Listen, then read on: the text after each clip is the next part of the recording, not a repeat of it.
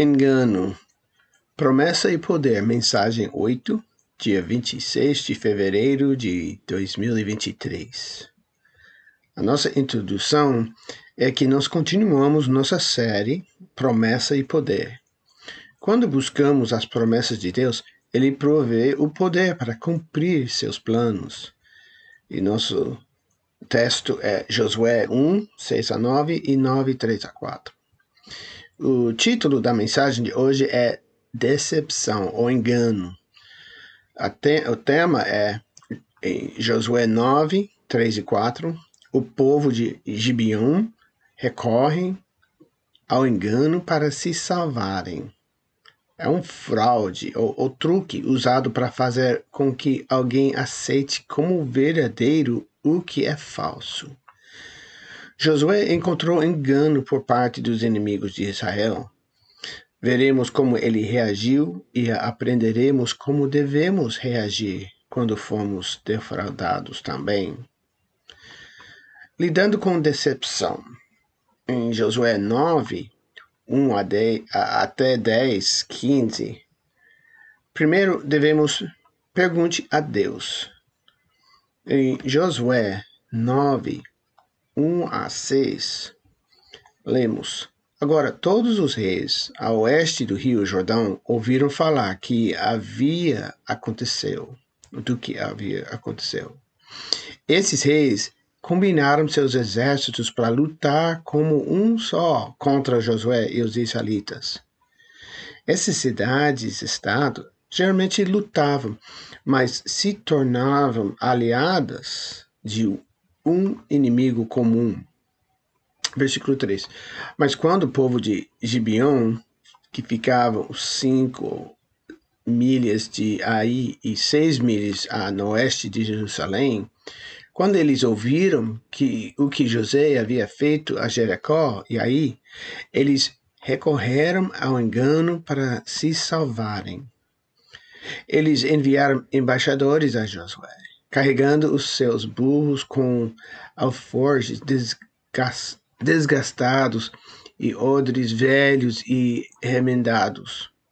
Eles vestiram sandálias desgastadas e remendadas e roupas esfarrapadas. E o pão que lev levavam consigo estava com seco e mofado. Quando chegaram ao encampamento de Israel em Gilgal, disseram a José: e aos homens de Israel: Viemos de uma terra distante para pedir-vos que fizesses um tratado de paz conosco. E realmente eles moravam a 20, 21 milhas do acampamento de Israel em Gilgal. Os gibeonitas fingiram ser uma delegação oficial de longe para se encontrarem com Josué. Deus proibiu Israel de entrar em um tratado, acordo, aliança com as pessoas de Canaã. Mas os tratados foram permitidos com os povos fora de Canaã. É Êxodo 34, 11 e 12 e Deuteronômio 20, 10 a 18. Agora em Josué, versículo 9, em, ah, desculpa, capítulo 9, versículo 17, os israelitas responderam a esses heveus. Os gibeonitas eram um subgrupo. Como sabemos que não viveis nas proximidades? Porque se o fizeram, não podemos fazer um tratado convosco. Querem provas. Os heveus deveriam ser destruídos. Deuteronômio 20, versículo 7. E os gibeonitas sabiam. Josué 9, 8 a 14, eles responderam: Nós somos os teus servos, que não é uma resposta. Eles não responderam a pergunta. Mas quem é você? Josué exigiu. De onde você veio? Perto de você? Eles responderam: Seus servos vieram de um país muito distante. De novo, não é uma resposta. Ouvimos falar do poder de seu Deus, de todo, tudo o que ele fez no Egito.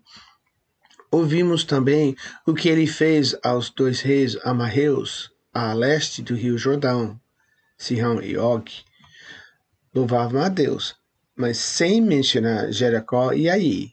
As notícias não os teria alcançado.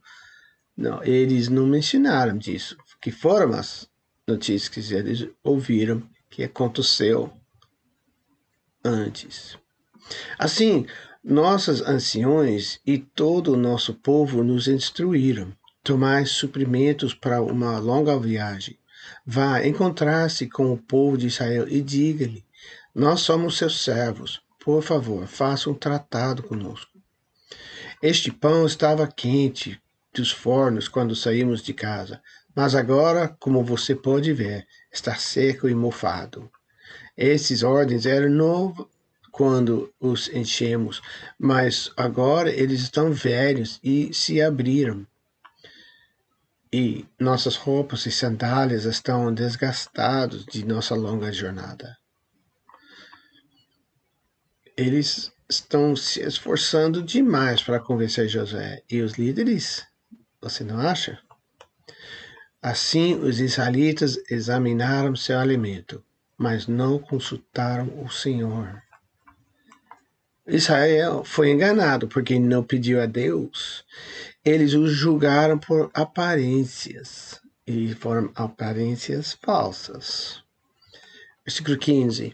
Então Josué fez um tratado de paz com eles e garantiu sua segurança. E os líderes da comunidade ratificaram seu acordo com um juramento vinculativo. Havia muitas razões para questionar a origem desses homens. Uma delegação oficial teria viajado com suprimentos adequados, incluindo provisões para o retorno para casa. Eles seriam pão fresco cozido por servos, não secos e mofados, e também roupas limpas. Se Josué e os líderes tivessem parado para pensar e, e tido tempo para orar sobre o que viram, eles teriam reconhecido que isso era um truque. Provérbios 3, 5 a 6 fala: confie em Deus e não em si mesmo. As pressas, ou a, realmente a autoconfiança, Josué quebrou a lei de Deus e fez uma aliança com seu inimigo. Eu acho que ele queria acreditar neles não queria lutar e matá-los. Então ele fechou os olhos para o que viu e não buscou a Deus para por entendimento e direção. Quantas vezes nós fazemos isso?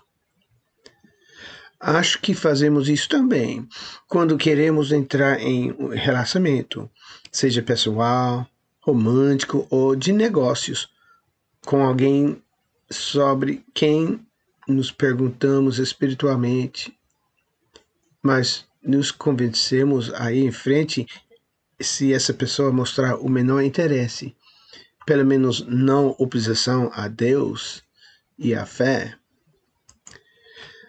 A Bíblia não nos adverte para não sermos amarrados junto com os incrédulos, não se unir ou fazer parceria com o incrédulo, Segundo Coríntios 6, 14 e 15, nosso mundo diz o que? Ide em frente.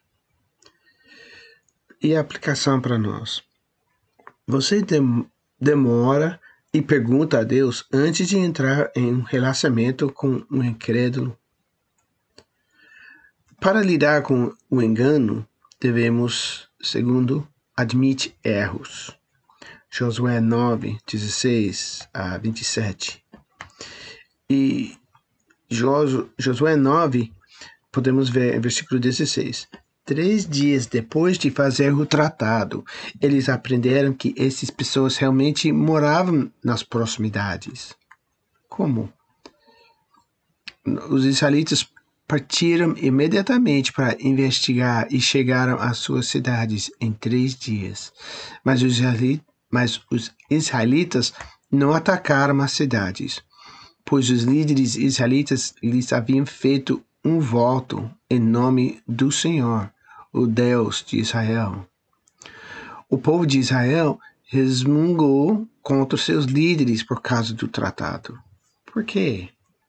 Talvez alguns suspeitassem que esses homens eram cananeus, ou porque queriam mais despojo, despojos. Moisés os advertira severamente contra deixar qualquer um vivo por causa de sua idolatria, em Deuteronômio 7. Voltando para Josué, versículos 19 a 21. Mas os líderes responderam: Visto que fizemos um juramento na presença do Senhor, o Deus de Israel, não podemos tocá-los isso é o que devemos fazer. Devemos deixá-los viver, pois a ira divina virá sobre nós se quebrássemos nosso juramento. Deixem que eles vivam. Os juramentos devem ser mantidos. Isso é criar uma relação de aliança inquebrável. Depois de identificar erroneamente os gibionitas, Josué fez um tratado garantido sua proteção, que os líderes juraram com um juramento vinculativo, versículo 15, que protegia suas vidas. Anos mais tarde, Saul violou esse juramento. Então Deus enviou um fome de três anos. Achamos essa história em 2 Samuel 21, 1 e 2. De novo em Josué 9, 22, continuamos. Josué reuniu os gibeonitas e disse: Por que nos mentistes? Por que você disse que vive em uma terra distante quando mora aqui mesmo entre nós? Que você seja amaldiçoado, essa frustração expressada. De agora em diante sereis sempre servos que cortam lenha e levam água para a casa do meu Deus. Eles responderam: Fizemos isso porque nós, seus servos, fomos claramente informados de que a, o Senhor, seu Deus, ordenou a seu servo Moisés que lhe desse toda essa terra e destruísse todas as pessoas que nela viviam. Então, nós tememos muito por nossas vidas por causa de vocês. Foi por isso que o fizemos. Agora estamos à tua mercê. Faze-nos o que achares que é justo. Josué admitiu seu erro, então ele agiu apropriadamente em relação aos gibeonitas, deixando-os viver, mas também colocando-os em serviço, onde seriam influenciados por pessoas de fé e pela lei os sacerdotes e adoradores no santuário. É uma benção. Em Salmo 84, 10, pode ver. E a aplicação para nós é uma pergunta. Admitimos erros e agimos apropriadamente para com aqueles que nos enganaram? Número 3. Lidar com o engano exige que nós aceite a responsabilidade. Agora, em versículo, a capítulo 10 de Josué, 1 a 5. Adoni Zedek, rei de Jerusalém, ouviu que Josué havia capturado e destruído completamente Ai e matado seu rei. Em Josué capítulo 8. Assim como ele havia destruído a cidade de Jericó e matado seu rei, em Josué capítulo 6. Ele também soube que os gibionitas haviam feito a paz com Israel e agora eram seus aliados. Ele e seu povo ficaram muito assustados quando ouviram tudo isso, porque Gibeão era uma cidade grande, tão grande quanto as cidades re reais e maior que aí. E os homens gibionitas eram guerreiros fortes. Então, versículo 3, o rei Adonai Zedek enviou mensageiros a vários outros reis e a vários outros reis. Vinde ajudai-me a destruir Gibeão, exorto-os, porque fizeram as pazes com Josué e com o povo de Israel. Assim como esses cinco reis amorreus combinaram seus exércitos para um ataque unido. Eles colocaram todas as suas tropas no lugar e atacaram Gibeon. E os amorreus incluíam gigantes. Queriam recuperar este grande, poderoso e antigo aliado, mesmo que tivessem de ser tomados pela força. Josué 10, 6 a 8. Os homens de Gibeon rapidamente enviaram mensageiros a Josué e em seu acampamento em Gilgal. Não abandone seus servos agora. Imploraram, vendes uma vez, salve-nos, ajude-nos. Pois todos os reis amorreus que vivem na região mont montanhosa uniram forças para nos atacar. Uma nota aqui Notação: aquele que você imprudentemente concordou em ajudar, sempre o chamará, e rapidamente. Voltando ao versículo 7. Então, Josué e todo o seu exército, incluindo seus melhores guerreiros, deixaram Gilgal e partiram para Gibeão. Não tenhais medo deles, disse o Senhor a Josué, porque eu vos dei vitória sobre eles. Deus usou o pretérito. Deus falou da vitória como já foi feito. Nenhum deles será capaz de enfrentá-lo. Deus havia decidido o resultado, mas a luta permaneceu. É como as lutas em nossas vidas, né? Quando cometemos o erro de fazer parceria com um incrédulo, mesmo em um casamento, devemos aceitar a responsabilidade para com essa pessoa. Nenhuma desilusão ou divórcio injusto.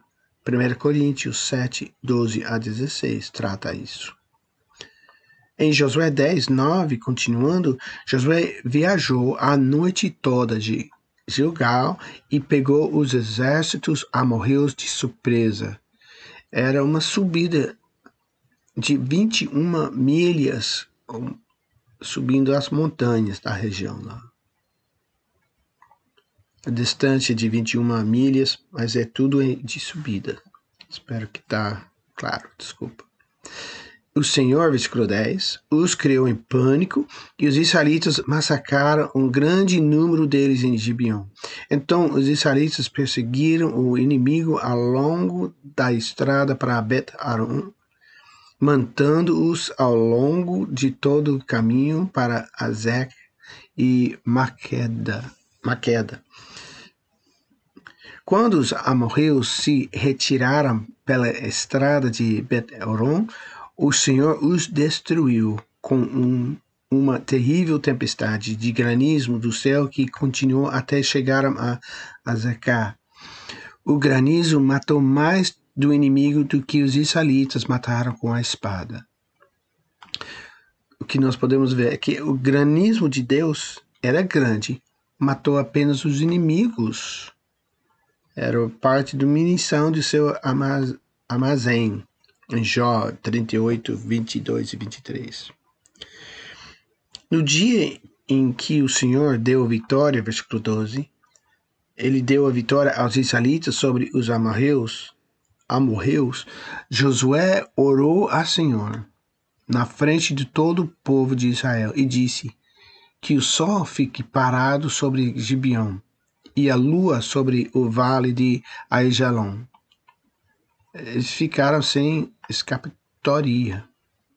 Assim, o sol parou e a lua permaneceu no lugar até que a nação de Israel tivesse derrotado seus inimigos essa linguagem, vamos eh, falar um pouquinho. Este evento não está registrado no livro de Jachar, é, é uma crônica de poemas épicos, segundo Samuel 1,18. E o, o que disse: O sol permaneceu no meio do céu e não se pôs, como em um dia normal. Nunca houve um dia como este, antes ou depois, em que o Senhor respondeu a tal oração. Certamente o Senhor lutou por Israel naquele dia. Como poderia ser feito? A terra parou de girar ou ficou muito lenta? Há perguntas. A luz refratou por mais tempo? Dias de diferentes comprimentos em diferentes partes da terra? Eis o que sei. Deus interveio milagrosamente em resposta à oração e ajudou a derrotar os inimigos que adoravam o sol e a lua. O controle de Deus guiou os corpos celestiais. Há, é, há es, espaço para questionar a natureza das milagres, mas não para questionar a realidade dos milagres. A nossa fé requer milagres. Por exemplo, encarnação, a substituição e a ressurreição. E para terminar, você precisa de Deus para livrá-lo dos efeitos desastrosos de um erro que você cometeu? E a, o versículo da memória, para memorizar. 2 Coríntios 6, 15. Que harmonia pode haver entre Cristo e o diabo? Como um crente pode ser um parceiro de um incrédulo?